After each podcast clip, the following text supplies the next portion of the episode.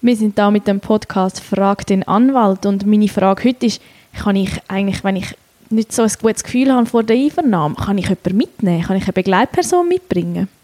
Äh, als was würdest du befragt werden? Ja, mein schlechtes Gefühl kommt halt weil, davon, weil ich beschuldigt bin. Ja, dann kannst du natürlich ähm, jederzeit einen Verteidiger beiziehen und der kann dich natürlich begleiten, wenn sich dann das im, im Klientengespräch als nötig erweist. Ja. Man muss halt auch wissen, wenn ein Anwalt im Raum ist, dann ist meistens das Klima halt auch ein anderes. Ja, weil es ein Kontrollorgan dabei ist. Ja, natürlich. Aber wenn ich jetzt nicht nur, vielleicht ist es auch einfach so ein bisschen fürs Gefühl, kann ich auch sonst eine Begleitperson mitnehmen? Wenn du Opfer von schwerer Gewalttat oder so bist, dann kannst du eine Vertrauensperson mitnehmen. Bei Jugendlichen ist es auch nochmal anders. Aber als beschuldigte Person hast, kannst du jetzt eigentlich nicht, sagen wir, deine Mami mitnehmen oder jemanden, wo, wo du einfach möchtest dabei haben.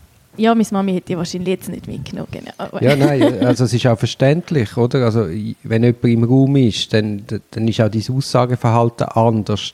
Das ist nochmal eine Rücksichtnahme mehr, wo du musst, mhm. musst berücksichtigen Und das hat einen Einfluss auf das Aussageverhalten. Entsprechend werden die Behörden rigoros sagen, ich kann gerne vor der Tür warten.